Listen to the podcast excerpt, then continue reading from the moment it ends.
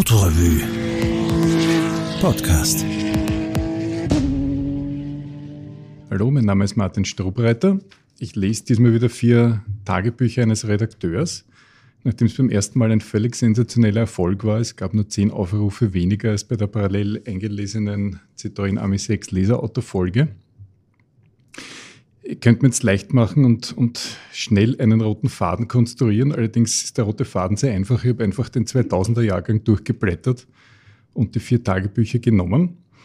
Es hat sich dann herausgestellt, dass es sehr wohl eine Rahmenhandlung gibt. Es geht nämlich zweimal ums Reisen und zweimal um einen Renault 4. Und das Verbindungsglied dazwischen ist, dass der erste Renault 4, um den es da gehen wird, kurz einmal, dass der Überbleibsel einer dienstlichen Reise war. Das erkläre ich dann noch etwas mehr. Es beginnt jetzt doch aber einfach einmal mit einer Literaturnotiz. Mittwoch. Max Gold liest in Wien, erfrischend und witzig wie immer. Lerne aus einem der Texte, dass bei Veranstaltungen das Sitzen in der ersten Reihe nicht ungefährlich ist. Bisweilen sollen Künstler von der Vorstellung beseelt sein, das Publikum in die Performance einzubinden. Gold empfiehlt das Sitzen in der zweiten oder dritten Reihe, weil das zudem die Möglichkeit böte, dem Vordermann Haferflocken auf die Schultern zu streuen, wie in alten Schuppenshampoo-Werbungen. Hm, habe diesbezüglich immer geriebenen Parmesan für interessanter gehalten. Donnerstag jetzt wirklich zur Reise. Venedig zum nachweihnachtlichen Kurzurlaub aufgesucht. In der Parkgarage muss der Autoschlüssel im Fahrzeug bleiben, weil keine Parkplätze vorhanden sind, sondern nur Platz.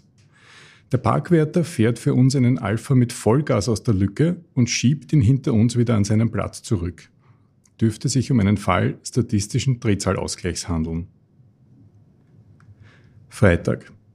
Die eigentlichen Herausforderungen in Venedig sind das Fotografieren der Straßenlaternen und das Vaporetto-Fahren. Wo sonst wartet man auf ein öffentliches Verkehrsmittel in einer Station, die schwankt und anschließend vom Öffi gerammt wird auf das man sich fragt, wer von beiden früher untergehen wird. Und vor allem mit wem. Samstag. Am Fischmarkt fällt ein toter Fisch vom Himmel. Vogel mit Schluck auf? Sonst keine besonderen Vorkommnisse. Sonntag. Endlich am Souvenirstand fündig geworden. Gondeln aus Plastik, Gülden mit elektrischer Innenbeleuchtung standen seinerzeit schon am Fernseher meiner Großtante, die garantiert nie Windpassing verlassen hatte. Zwei andere Rätsel der Menschheit hingegen werden gelöst. Es gibt Jogger in Venedig. Sie stehen auf schlanken Schiffern, rudern mit beiden Armen und sind bekleidet mit Trainingsanzügen von wesentlich schlichterer Farbgebung als jene, die bei uns zum Erwerb der Sonntagszeitung getragen werden. Übrigens, Gondeln fahren trotz Linksantriebs geradeaus, weil der Bootskörper quasi eine Linkskurve eingebaut hat vergeblich nach einer Version für Linkshänder gesucht. Sonntag. Vor dem Heimfahren Parmesan gekauft, dann im Auto in die zweite Reihe gesetzt. Ja, da bleibt jetzt der Schluss ein wenig offen und wir schwenken schnell zu einer Reise, die ich dann im Februar 2000 unternommen habe. Zwar deutlich weiter nach Norden, nach Skandinavien mit vielen anderen Citroën 2CV-Fahrern gemeinsam, so wie es die finnischen 2CV-Clubs ein paar Jahre lang immer veranstaltet haben im Winter. Man hat dann sehr winterlich exotische Ziele angesteuert. Zuerst aber geht es immer um die Anreise. Montag. Fünf Enten stranden im Gewurl Warschaus, die 1 zu 500.000er Karte ist ohne Trost. Nach wenigen Minuten Hilflosigkeit hält ein Einheimischer, erklärt den Weg und lotst uns behutsam durch die Stadt. Woher er so gut Deutsch kann? Zufall, sagt er. Mittwoch. Die Grenze nach Litauen besteht aus fünf bis sieben Stationen. Als Zollformular springt ein Notizzettel ein, auf den sämtliche Posten ihren Stempel drücken.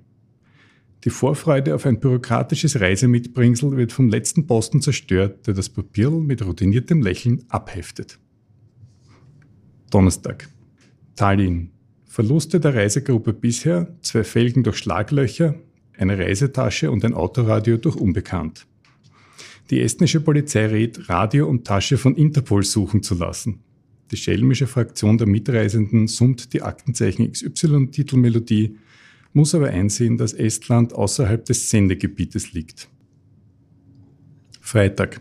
Helsinki. Frühlingshafte Temperaturen. War der Besuch daheim bei der Maat sinnlos? Montag. Die Lofoten liegen vor Norwegen im Atlantik, was die Fährfahrt in eine neue Dimension erhebt, nämlich in die dritte. Gesichtsfarben gehen verloren, Toiletten sind lange besetzt, jemand meint, das Frühstück an Bord wäre so teuer, weil man das Aufwischen gleich mitzahlt. Wer aufrecht gehen kann, ist Matrose. Schleppe mich mit letzter Kraft ins unterste Deck, wo die Wellen sanft anschlagen, entspannend, beruhigend. Bin der Einzige, der die Ankunft im Hafen verschläft. Donnerstag. Die Berge ragen aus dem Meer, als stünde den Alpen das Wasser bis zum Kragen. Die Gegend ist vor allem mit sich selbst beschäftigt, mit Schnee und Eis und fahler Sonne. Die spärlichen Anzeichen des Sommertourismus wirken irgendwie drollig in ihrer Schläfrigkeit. Wer sich hier ansiedelt, ist der restlichen Welt für immer entglitten. Werde diese wunderbaren Eindrücke aus Skandinavien mitnehmen, um damit das Gewusel daheim zu entschärfen. Nicht mitgenommen wird hingegen der Trockenfisch, weil keiner so recht weiß, wie man ihn zubereitet. Vielleicht fischiert es? Mittwoch, erste Arbeitswoche.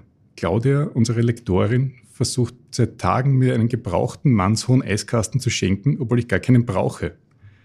Abgelehnt wird allerdings mein Vorschlag, ihn im Autorevue Inseratenteil als Überraschungsgast zu parken. Jetzt schwenken wir schnell zum Tagebuch, wo die Renault 4 die Oberhand übernehmen. Ich muss da kurz die 10.000 Schilling Reise erklären, aus der der erste Renault 4 übergeblieben ist. Das war ein, eine Geschichte, wo jeder aus der Redaktion 10.000 Schilling bekommen hat, das Budget. Hat dafür ein Auto suchen müssen, das anmelden, versichern und dann war noch die Aufgabe, damit bis ins Mittelmeer zu kommen, was wir dann gemeinsam zelebriert haben. Ich habe mir endlich den Wunsch nach einem Renault 4 erfüllt. Er war sehr günstig und ich bin deswegen als erster ausgefallen, nämlich schon in Kärnten ohne Öldruck. Und habe dann die Heimreise, na, die Weiterreise wird dann am Beifahrersitz mancher Autos angetreten. Die Heimreise war dann aus Kärnten mit dem Autoreisezug. Das war etwas blamabel. Das Tagebuch beginnt aber trotzdem mit Radio hören. Montag.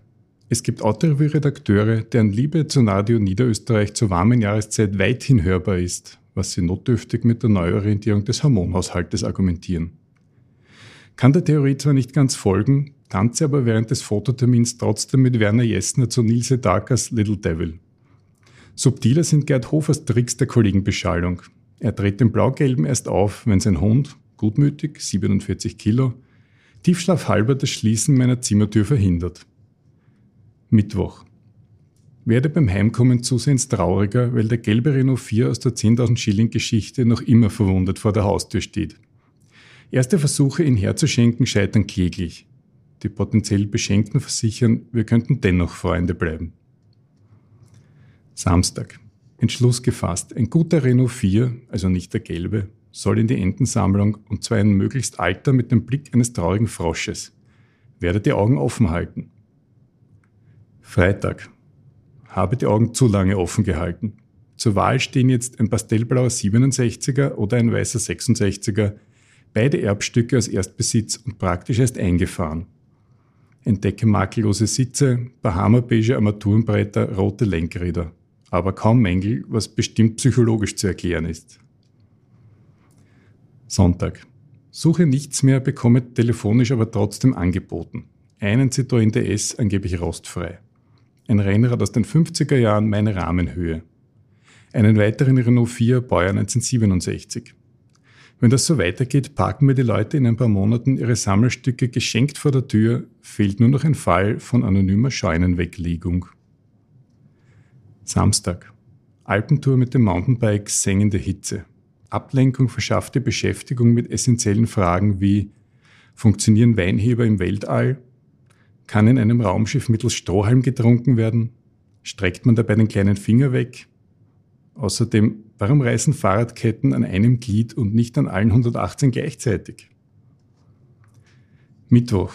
Es mag Leute geben, die am Schreibtisch eine Grapefruit essen, ohne die Tastatur voll zu tropfen. Ich gehöre nicht dazu. Man ahnt vielleicht schon, dass das nicht alles war zum Renault 4. Und es kommt jetzt auch noch was, aber davor kommt unsere Lektorin kurz wieder vor mit ein paar scharfen S. Montag. Claudia, unsere Lektorin, meint, ich hätte irgendwas an der neuen Rechtschreibform nicht ganz verstanden. Und wenn ich das noch einmal mit zwei scharfen S schreibe, dann muss ich meinen eigenen Artikel fünfmal hintereinander lesen. Gelobe Besserung mit zwei runden S. Dienstag. Ins Waldviertel gereist, um meine neu erworbene Renault 4, 33 Jahre, 53.000 Kilometer, abzuholen. Vergesse vor lauter Freude, mir Gedanken über die seltsame Zeigerstellung der Tankuhr, minus 8 Liter Benzin, zu machen, was die ersten ein, zwei Kilometer wunderbar funktioniert. Dann rolle ich aus, präzise neben einem Wegweiser zur Bauschuttdeponie. Aufsperren des wunderbar vergommten Tankdeckels wäre kein Problem, hätte ich den passenden Schlüssel nicht bei der Erstbesichtigung bekommen und sorgfältig daheim aufgehoben. Es ist kein Bild der Würde, wenn du dem Vorbesitzer schon nach einer halben Stunde sein Auto am Abschleppseil wieder zurückbringst. Alle Anwesenden erkennen der Ernst der Lage und lassen mich hinter dem Lenkrad sitzen, während sie den Renault wieder in die Garage zurückschieben. Benzin hätten wir in Weidhofen an der Theier um 20.30 Uhr übrigens keines mehr bekommen, weil die einzige Nachttankstelle, kurz vor für nach 8, 40 Kilometer entfernt in Horn steht.